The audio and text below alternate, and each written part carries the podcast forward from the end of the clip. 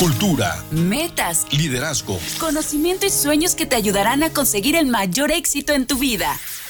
Así es, con Roberto Martínez Otero.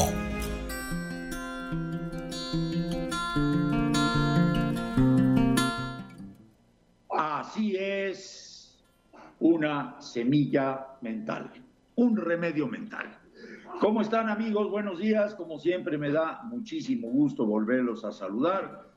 Hoy estamos en nuestro programa de colección número 7392 y es jueves 8 de febrero del año 2024. Y tenemos, pues, como siempre, que nos echa la mano doña Marichel para ir comentando con ustedes nuestro libro de cómo ganar amigos pues me da muchísimo gusto estar nuevamente con ustedes. Y pues una vez más yo creo que vale la pena eh, meditar sobre este libro, el amor que el Señor nos ha dado, eh, de poder pensar lo que a través de estas personas con tanta sabiduría, hablando en este tiempo de Salomón, ¿verdad? Tenemos eh, al padre Eliazar Salesman, que discierne muy bonito la palabra de Dios y nos enseña a dar fruto con ella. Vamos a meditar. Claro, desde luego el libro es de Del Carnegie, recuérdenlo ustedes, Cómo ganar amigos, que es un libro que, de relaciones humanas que se ha vendido más de 5 millones de ejemplares en el mundo y ha sido traducido a 40 idiomas. Y hoy vamos a meternos al capítulo 13. Imagínense este capítulo 13, lo importante que es se llama El camino real y más ancho para llegar a la razón y al corazón de la otra persona. ¿Qué nos ponemos de mal genio y le gritamos unas cuantas cosas bien fuertes en la cara al prójimo? Puede ser que en ese momento eh, nos sentimos satisfechos por habernos desahogado, pero el otro, el otro cómo se sentirá? Va a estar por ello de acuerdo con lo que nosotros pensamos. Wilson, que era premio Nobel de la Paz, era un hábil político que conseguía éxitos impresionantes. Y este hombre repetía, si vienen a mí con los puños cerrados como buscando pelea, lo más natural será que yo también cerraré mis puños y me alistaré para defenderme.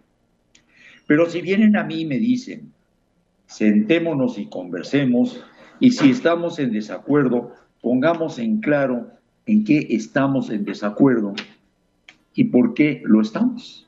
Veremos pronto que al fin y al cabo no estamos tan lejos el uno del otro y que son más los puntos en los cuales coincidimos que aquellos en los cuales pensamos distinto.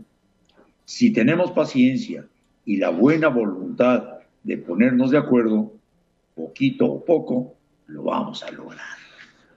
Y así ese consejote, yo diría, nos puede servir a todos para meditarlo hoy y pensar exactamente en mi vida qué es lo que está pasando, con cuántas personas eh, necesitaría yo conversar, ponerme de acuerdo para poder seguir adelante. Y le falta, yo creo, un ingrediente que a lo mejor todavía no lo leemos, pero debe estar con toda seguridad, es el orar. El no hacer las cosas directamente, sino triangular. ¿Con quién vamos a triangular? Con el fuego del Espíritu Santo. Justamente hablando de la sabiduría que se veía en este libro, es el, el, pedir a Dios el fuego de su Espíritu para que Él te ilumine y puedas hacer las cosas de acuerdo a su santa voluntad. Y Él te da esa capacidad de poder entender al otro y de poder escoger las palabras en tu corazón para poder decirle al otro lo que realmente quieres, sin que salga con enojo, sin que salga con eh, resentimiento, con tratar de, que el otro eh, haga lo que tú quieres. Eso, cuando ya tenemos esa idea de, de voy a hablar con él para que haga lo que yo digo o con ella para que haga lo que yo digo, ya ya valimos, porque eso no va a suceder. Cada cerebro es diferente, cada persona es diferente, cada persona tiene sus razones de ser. Entonces, hay que abrirnos al platicar, hay que abrirnos al pensar, es una persona totalmente distinta a mí, piensa totalmente distinto a mí, entonces voy a ver primero qué es lo que está pensando y así poder, si me pide mi opinión, dársela. Tampoco es dar la opinión y querer hacer que el otro haga lo que tú quieras sin, sin ninguna, eh, sin escuchar lo que esa persona está pensando. Sí, me parece muy bien tu razonamiento. Eh, fíjate que alguna ocasión tuve oportunidad de leer un libro en el cual comentaba que muchas veces este tipo de situaciones en donde uno llega agresivo y lógicamente pues el otro si me llega agresivo pues tengo que volverme agresivo, ¿no? Y es donde vienen los grandes pleitos, los grandes problemas, los grandes insultos, porque muchas veces el principal problema se olvida. Se olvida porque ya vas en el insulto, ya vas en la grosería, ya estás sacando el reproche, estás sacando lo que pasó, lo que sucedió, lo que aconteció. ¿Y cuántas veces llegamos a preguntarle, bueno, ¿y por qué se están enojando? ¿Por qué están discutiendo? Pues es que ella quería los tamales rojos y a mí me gustan los tamales de dulce. Y entonces se vuelven todo aquello una bronca terrible que ya no saben ni a dónde van. Y alguien nos sugería, yo lo leí en un libro y siempre me pareció una maravillosa forma de poderlo hacer, escribir. Escribir y creo que fue en uno de esos cursos que se llaman eh, encuentros matrimoniales que tú también... El 10-10. El 10-10, exactamente. Tú me vas a decir en 10 minutos, escrito, escrito, cuáles son tus pensamientos, cuáles son tus dudas, cuáles son tus aclaraciones, cuál es la forma de resolver el problema, cuál es la forma de poder hacer las cosas correctamente. Tú me lo mandas y yo te contesto por escrito exactamente igual. Esto del 10 por 10. 10, 10. Habla de 10 minutos contra 10 minutos. No, se pasan horas, te puedes pasar horas escribiendo y te contestan. No hay la oportunidad de que te interrumpa, no hay la oportunidad de que esté pensando cómo te voy a causar más daño, cómo te voy a insultar más fuerte, cómo te voy a demostrar que yo soy mejor que tú, cómo te voy a demostrar que yo tengo la razón. No, por escrito todo va perfectamente aclarado, no me interrumpes, no me gustó lo que escribí, lo borro, lo vuelvo a escribir, lo vuelvo a borrar, lo pongo correctamente, lo sigo mañana, nadie me interrumpe. Esa es una forma muy, muy, muy recomendable para poder llegar siempre a un buen acuerdo cuando hay situaciones especiales que muchas veces son cositas muy sencillitas, pero que se vuelven unos tremendos conflictos y a veces llegan a los golpes y a veces llegan al divorcio, llegan a la separación por no tener claramente las ideas de lo que se va a comentar. Bueno, pues ya, ya se nos fueron los primeros 15 minutitos, leímos nada más una frase y con eso fue más que suficiente para levantar una serie de comentarios, de explicaciones que son muy importantes que debemos de tomarlas en consideración. Nos vamos a nuestro primer espacio de publicidad y regresamos para seguir leyendo, comentando y platicando cómo ganar amigos de Del Carnegie y el padre Eleazar Salesman, libro que pueden ustedes comprar en las principales librerías católicas de Puebla, que por cierto el otro día pregunté y me dijeron que se agotaron, ¿eh? En una librería, pregunté, me dicen, oye, desde que está usted leyendo el libro, vienen para acá, lo compran, se lo llevan y se van felices y encantados de la vida. Pues qué bueno, eso nos da mucho gusto. Vámonos a publicidad. Daniel López Domínguez, te saludamos y seguramente Jesse también está en los teléfonos 273-3301 y 02 para que se comuniquen con nosotros.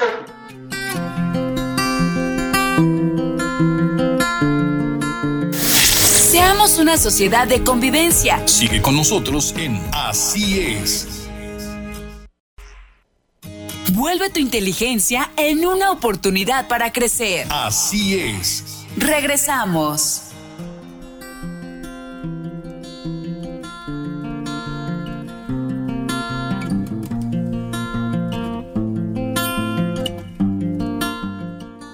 Pues para mañana va a estar con nosotros el licenciado Aldo Roberto Rivero Pastor, que como siempre nos trae cosas muy interesantes sobre la cultura. Continuamos con el libro Cómo ganar amigos y ojalá, ojalá lo tenga usted por ahí. Hablando, hablando de amigos, amor. A ver, a ver, a ver. Estoy leyendo la noticia, se nos fue el padre Jesús Salgado, sí, sí, eh, que fue párroco de aquí del Divino Niño, la 25 Poniente. Y yo tuve eh, la dicha de tener ahí el café carismático como cuatro años. Entonces llevamos una linda amistad y pues un abrazo bien grande a toda la familia. El Padre Jesús Salgado al fin en el cielo, porque ha, sufrió mucho su enfermedad fue muy larga, muchos, muchos infartos. Era exactamente de mi edad. Me llevaba un mes el padre. Él había nacido en junio y yo en julio, del 55 los dos. Estaba joven, un chavo verdaderamente. Y fíjate que mm, lo recuerdo con mucho cariño porque el padre Jesús Salgado, pues propiamente fue el que construyó toda la iglesia. Sí, totalmente. El templo. Sí, del Divino Niño. Del Divino Niño. Y pues le echó muchas ganas. Sí. Y que consiguiendo que el material, que el cemento, que la cal, que los ladrillos, por ahí, Lupita. Muy, eh, muy eh, este.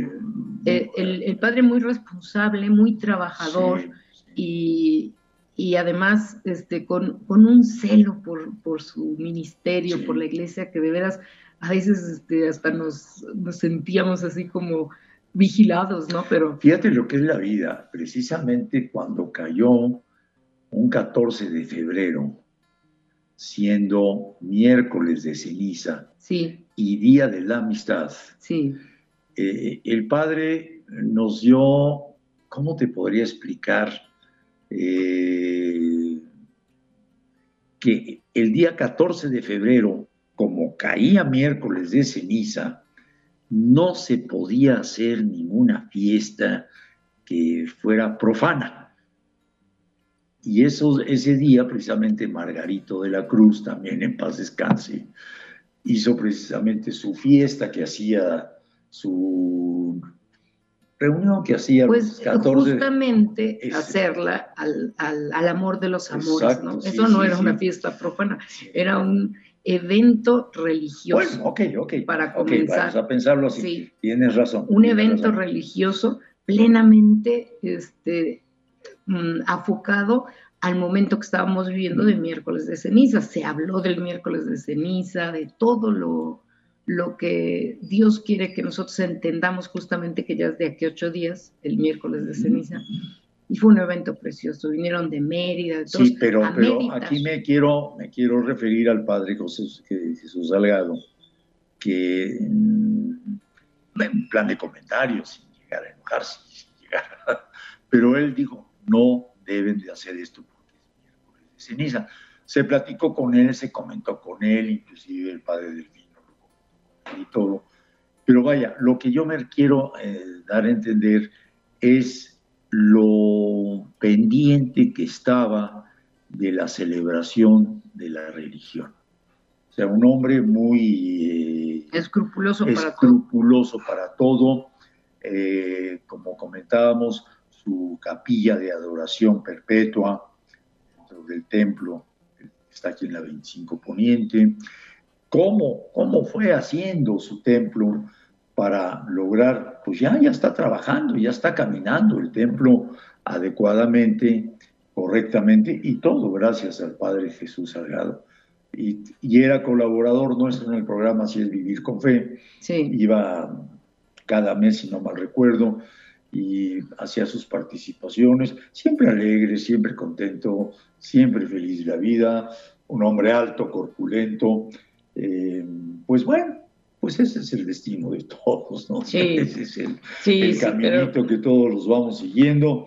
El Padre Jesús, como tú decías, cada rato se enfermaba, cada rato tenía problemas cardíacos. Tenía más de cinco infartos. Sí, y, entonces no podía respirar bien, tenía demasiados problemas, ya tenía mucho tiempo que estaba retirado y en cama. Entonces, pues bendito sea Dios que ya está en el lugar donde él siempre esperó llegar el cielo. Me acuerdo que alguna vez me platicó que le había dado a un la persona para hacerle los ventanales del templo con toda la confianza del mundo, 20 mil y tantos pesos para los ventanales. Se peló, se fue el famoso eh, de los ventanales, bueno, ya robarle para lo que están haciendo para un templo. Y el padre dijo, bueno, pues allá él, allá su conciencia, pero se llevó buena cantidad el, herrero para los ventanales y el padre, pues claro, debe de haber hecho su coraje porque no, no, es un ser humano, pero de alguna forma dijo, bueno, pues, pues seguiremos consiguiendo otros, ¿no? Y sí, sí fue motivador, eh, hizo que las personas que vivían al rumbo viven al rumbo de este templo cooperaran, hicieran que el meses, este, mil cosas. Pues Padre Jesús Salgado, descanse en paz, ya estése tranquilo, ya estése contento, ya no le duele nada, ya está usted feliz recibiendo su premio. Pues, ¿Qué más podemos pedir para él? Sí, sí, sí, sí, una gran persona. Y pues bueno, un abrazo a su familia, que sí lo debe estar sintiendo, los hermanos y este, pues todos los que lo quisimos, que estuvimos alrededor, pues lamentamos que ya no esté pero sabemos dónde está y eso nos da mucha conformidad. Él era familia de aquellas personas que tenían una fábrica de jergas allá por el rumbo de Shonaka. Mm. Y otro pariente de él tenía una, una mm, alquiladora de bicicletas. Alquiladora de bicicletas, ahí por los remedios. Su papá, ¿no? Creo que era su papá el que nos alquilaba la bicicleta, el que nos alquilaba la hora 20 centavos, estoy hablando de los años 50, era parientes del Padre Jesús Salgado. Bueno, pues continuamos con nuestro libro, Cómo ganar amigos, como los ganó el Padre Jesús Salgado, y ahora está recibiendo su premio celestial. El jefe, de, no, pues ya nos vamos a publicidad, se nos fue la hora, un buen rato. Bueno, pues fue un comentario de verdad este, sentimental por el Padre Jesús Salgado. Nos vamos a publicidad, Daniel, y regresamos para seguir con la lectura del libro.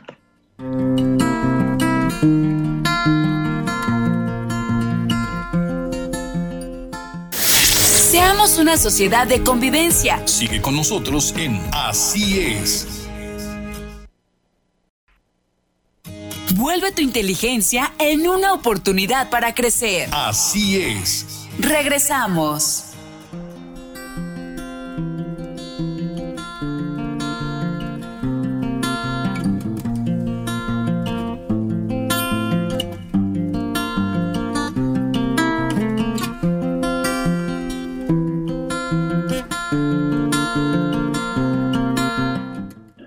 Bueno, pues quiero agradecer las llamadas de Julieta Jiménez, nos da mucho gusto que esté con nosotros. El libro Cómo ganar amigos del Carnegie Eliazar Salesman en librerías católicas. Cómprelo, cómprelo, doña Julieta, y no se va a arrepentir. Daniela González también. Y don Rodrigo Iturbe, un apellido muy ilustre, Iturbe. Recuerdo, no sé si a pariente de él, hace muchísimos años un jugador del Puebla que se llamaba Gonzalo Turbe. A lo mejor es su pariente, jugó aquí en Puebla, creo que era español él, pero bueno, pues dejó familia por acá. Dice así el libro. Fíjense que este es una lección muy importante de cómo conciliar intereses. El jefe y los huelguistas. En 1915 hubo en la compañía Rockefeller una de las más sangrientas huelgas del país de los Estados Unidos. Los mineros furiosos destruyeron propiedades e incendiaron campamentos. Fue necesario llamar al ejército y hubo derramamiento de sangre. Entonces al hijo de Rockefeller se le ocurrió una idea feliz, ir a visitar a los mineros en huelga, pero no como jefe, sino como amigo. Durante 15 días recorrió campamento por campamento y charló con todos los que pudo familia por familia. Luego reunió a los representantes de los obreros huelguistas y les dirigió la palabra de una manera que ellos no se esperaban. Sus palabras produjeron resultados asombrosos. Su discurso fue una obra maestra y calmó las tempestades de odios y le trajo simpatías de aquellos manifestantes. Presentó los hechos de forma tan amistosa que los huelguistas volvieron a trabajar en paz. Es un discurso que brilla con un verdadero mensaje de amistad. Recordemos que Rockefeller, hijo, hablaba a unos obreros que en esos días deseaban colgar a su padre de la rama más alta de un árbol. Y sin embargo, todo su discurso está lleno de frases de amistad, de aprecio, de buena voluntad, como por ejemplo, me siento contento de estar aquí en medio de ustedes. Nos, no nos reunimos como extraños, sino como amigos. Deseo que nos tengamos amistad. Vamos a ver el discurso, ¿no? Veamos una página de este célebre discurso. Este es un día de fiesta, afirmó Rockefeller, hijo. Es la primera vez que tengo la dicha de encontrarme con este grupo tan grande de trabajadores de nuestra empresa. Les digo que me siento muy contento de encontrarme aquí y que por muchos años recordaré con alegría este día. Si esta reunión se hubiera efectuado hace, dos semanas, yo estaría aquí como un extraño, pero en estos 15 días he visitado una por una de sus familias y he oído charlar con ustedes por todos los campamentos. He charlado con muchos de los aquí presentes y no como con extraños, sino como amigos. Y en ese ambiente de mutua amistad hemos venido a esta reunión para tratar de los asuntos que más les interesan a ustedes. Es una reunión de sindicalistas con empleadores y por lo tanto yo no tendría por qué estar aquí, pero no soy ni sindicalista ni empleador, pero estoy aquí porque soy el hijo de uno de los mayores accionistas de esta empresa y por lo tanto creo que puedo serles útil para llevar las inquietudes de ustedes ante los empleadores y directivos y patronos. Dicen que desde aquel día el nombre de Rockefeller dejó de ser para aquellos obreros un signo de odio y antipatía y se convirtió en un amigo de amistad y de confianza. La gente afirmaba, Rockefeller, padre, amontonó una inmensa fortuna en dólares con sus técnicas y Rockefeller, hijo, adquirió una inmensa cantidad de amigos con sus buenas maneras de tratar a su personal. Es esto un ejemplo admirable de cómo ganarse la amistad de los demás. Supongamos que Rockefeller se hubiera presentado ante esa gente a decirles que eran unos maleducados, violentos, groseros, que si no les gustaba el modo como la compañía los estaba tratando, podían irse lejos, que nadie los estaba necesitando, que no se imaginaran que por gritar y hacer berrinches les iba a tener miedo, pues habría aumentado el odio hacia la familia y su empresa y nada se habría arreglado. En cambio, supo ganarse su amistad y todo se solucionó de la mejor manera para todos. Si el corazón de una persona está lleno de amargura y malos sentimientos contra nosotros, es inútil querer tratar de volverlo a, favor nuestro a base de asperezas o discusiones.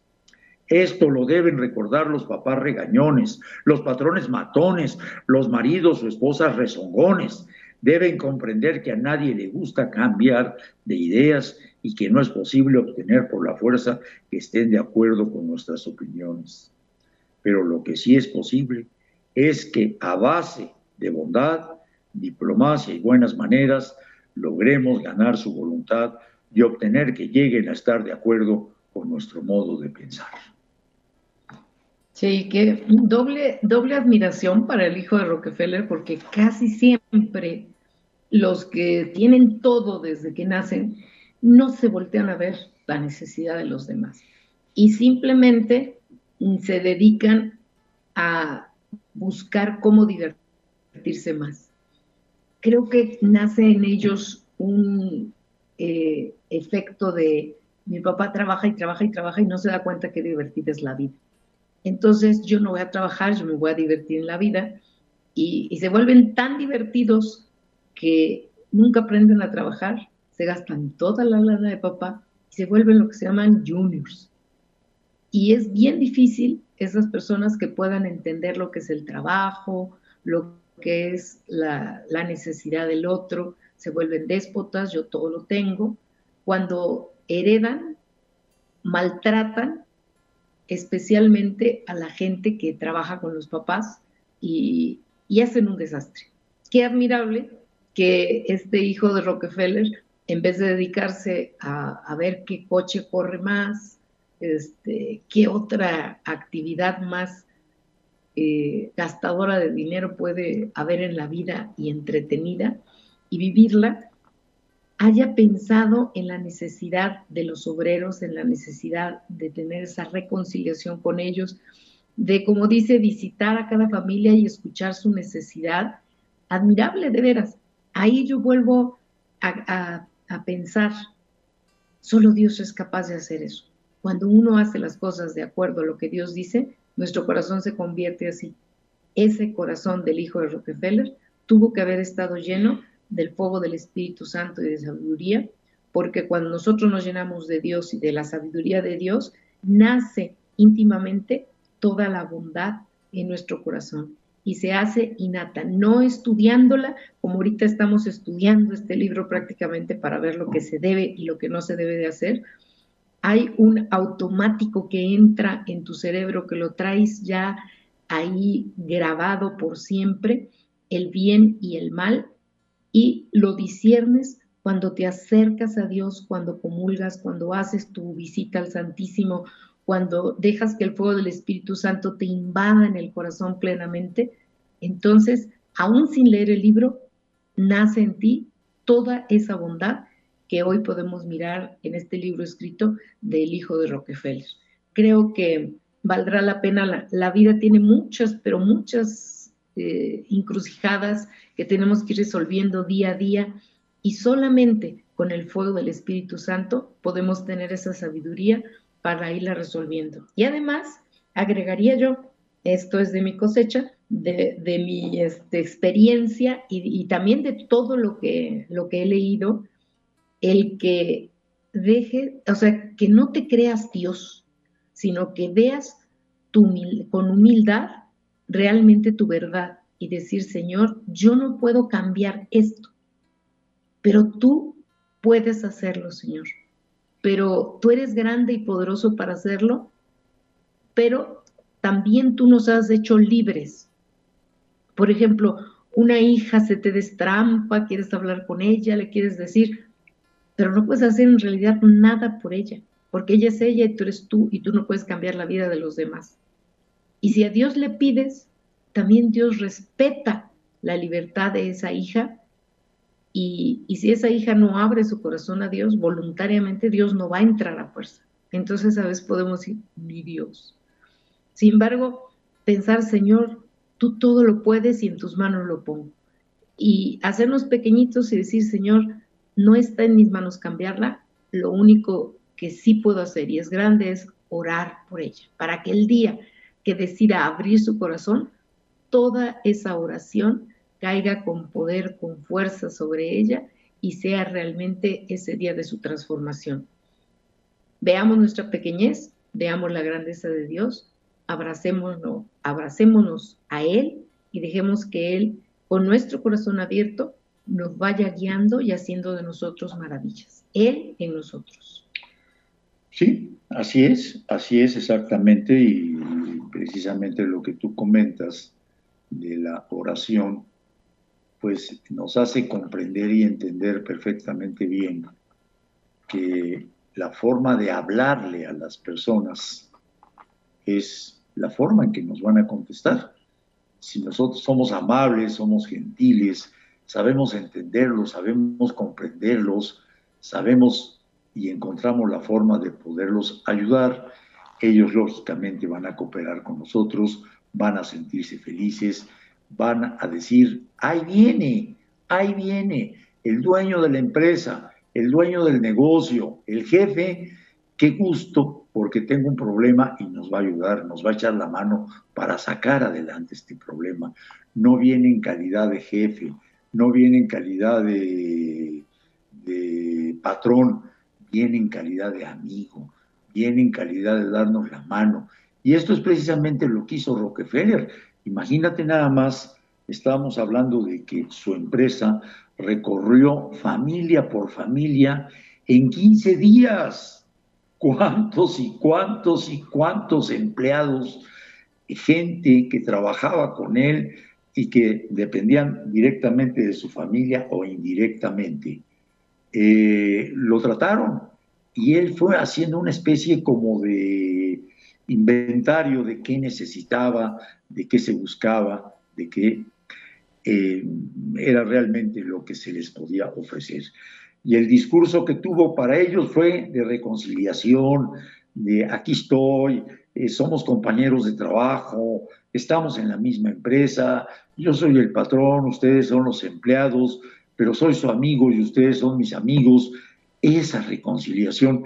Y nosotros lo podemos hacer todo esto a nivel de familia, tan sencillo como a nivel de familia donde tienes una esposa y donde tienes unos hijos y puedes llevar esta forma de actuar preguntándole a cada hijo qué es lo que quiere, qué es lo que necesita. Cada hijo tiene una necesidad totalmente distinta. La esposa otras necesidades, la hija otras necesidades, de acuerdo a las edades, de acuerdo a lo que les gusta. Y tú como jefe de familia, tratar de ayudar a que cada miembro de la familia encuentre lo que quieran y que sepa que el jefe de la familia o la mamá de la familia les ayude a encontrar lo que quieren y motivarlos para que lo hagan. Eso es lo importante. Motivarlos para que ellos lo hagan porque ellos mismos lo encontraron, porque tú le ayudaste para que lo encontraran.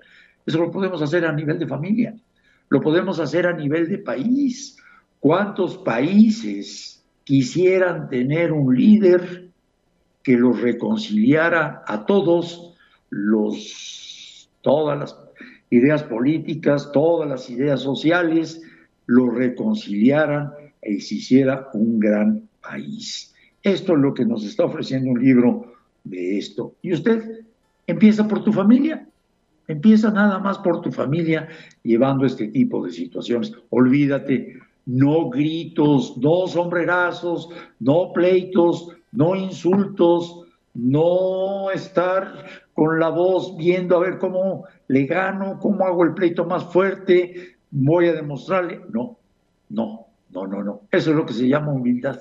Eso es precisamente lo que se llama humildad, el poder llevar a todas las personas que están a tu alrededor correctamente. 11.47, don Danielito.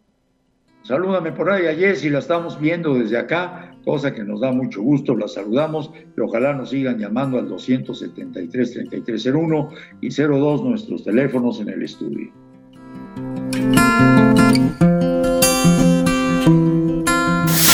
Seamos una sociedad de convivencia. Sigue con nosotros en Así es. Vuelve tu inteligencia en una oportunidad para crecer. Así es. Regresamos.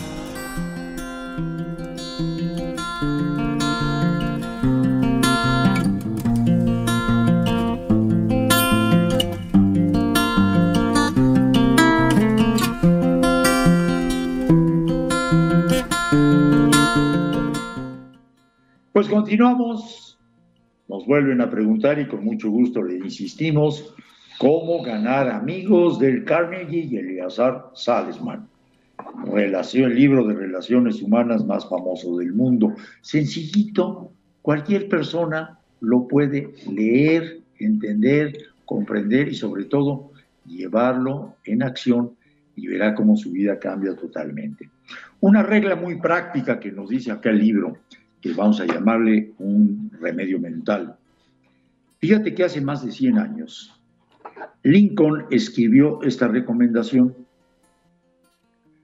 no olvidemos nunca el antiguo adagio que dice, más moscas se casan con una gota de miel que con un barril de hiel. Así que si queremos ganar a alguien para nuestra causa, tenemos ante todo que convencerlo de que somos sus amigos sinceros. Esta es la gota de miel que logra atraer su corazón y si nos ganamos el corazón, ya queda abierto el camino para llegar hasta su razón. Sí, yo te ponía el ejemplo hace ratito fuera del, del aire, este, lo que, ¿qué sucede si a una esponjita la ponemos donde hay jabón? Absorbe todo el jabón, la esponjita, se llena hasta se inflama la, la esponjita porque absorbe todo el jabón con agüita, lo absorbe. ¿Y qué pasa cuando tocamos esa esponjita? Pues le sale jabón. Así nuestro corazón, para empezar, hay que llenarlo de amor porque donde te toquen te va a salir amor. Y si tú tienes el corazón lleno de vinagre, donde te toquen va a salir vinagre. Llenarlo de amor. ¿Quién es el amor? ¿Dónde se encuentra el amor? Podemos leer en, San, el San Juan 4.10 o 4.8, dice, porque Dios es amor. Él es el amor. O sea, no solamente el autor del amor, el que inventó el amor, sino Él es el amor. Si llenas tu corazón de Dios y llenas tu corazón de amor, que es lo mismo, en donde te toquen va a salir amor. Cuando te agredan, va a, salir amor. Cuando te digan palabras y dientes, va a salir amor. Cuando estés con las personas, como dice aquí, ganar amigos, va a salir amor. Cuando de ti sale amor, las cosas se arreglan bien diferente en tu vida.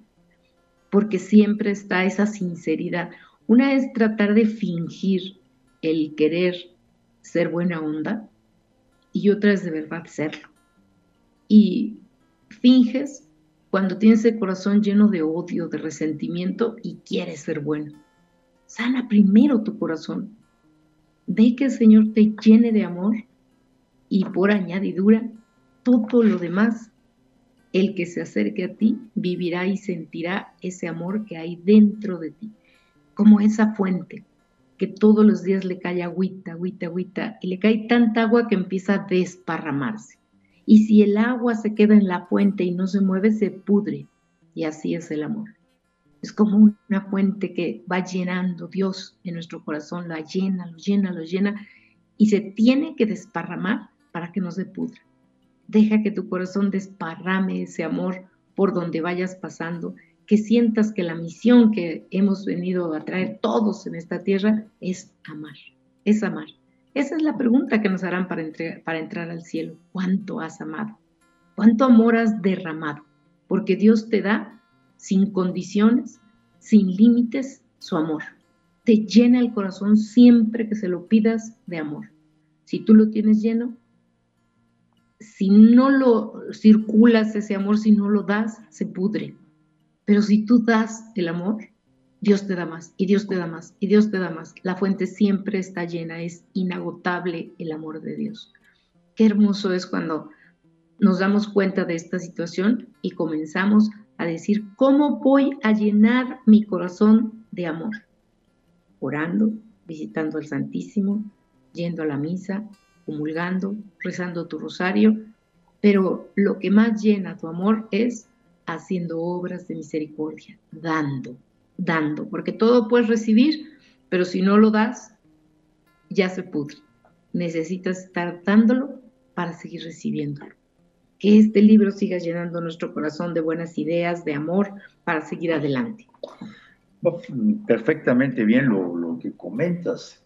Eh, aquí viene lo que normalmente se dice. No puedes dar lo que no tienes. ¿Cómo vas a dar amor? Lo primero que necesitas es amarte a ti mismo.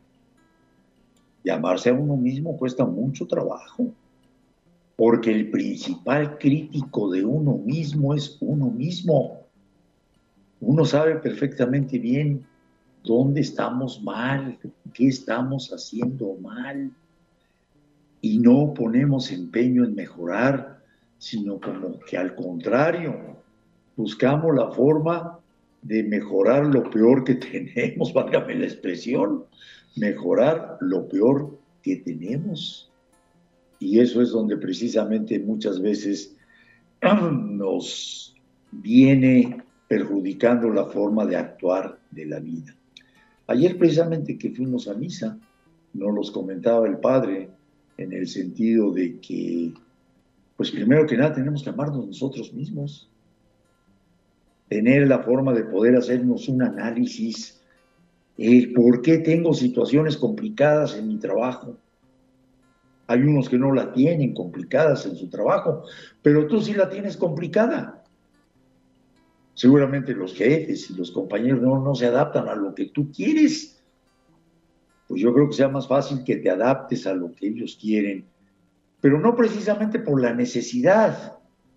No me queda otra, pues voy a tener que aguantarlos y soportarlos. No, no, no, no, no, no va por ahí, sino más bien cómo buscar, encontrar la forma adecuada de poder incorporarme a lo que ellos quieren, a lo que ellos necesitan y a lo que ellos desean.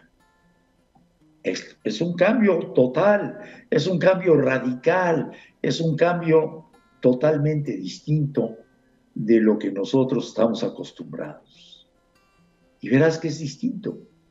¿Cuántas personas, como muchos, trabajamos en lo que no nos gusta? Pero no nos queda otra.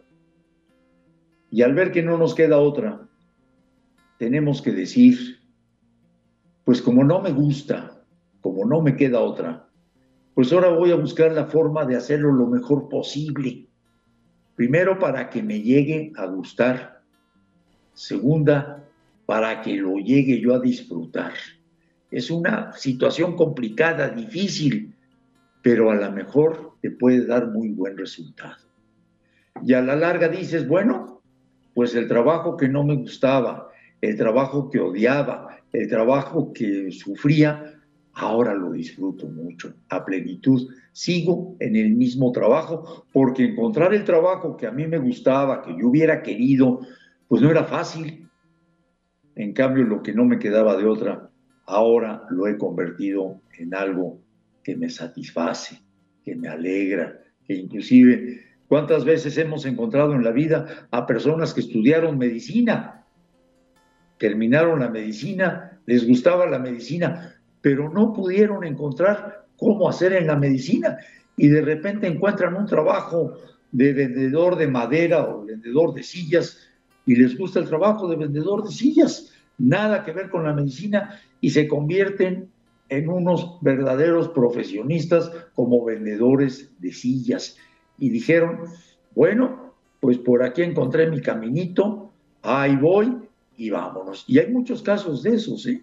Yo conozco muchísimos casos de gente, tenía yo un jefe en un laboratorio de medicina que trabajaba, este señor había sido ingeniero, estudió ingeniero, entró a trabajar como agente de medicinas porque pues, no encontraba chamba como ingeniero.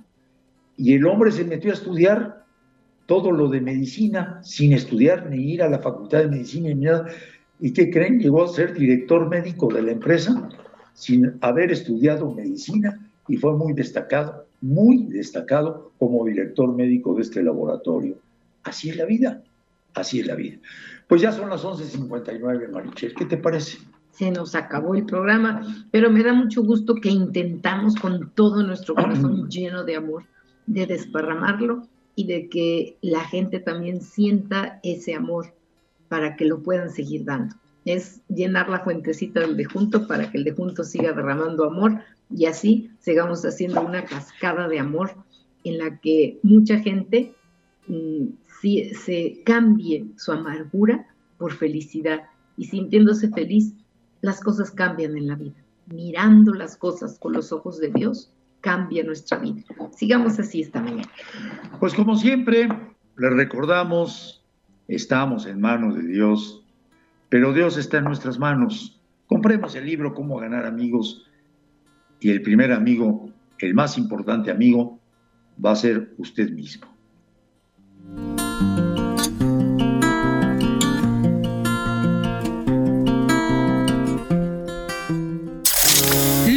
Metas y objetivos en Así es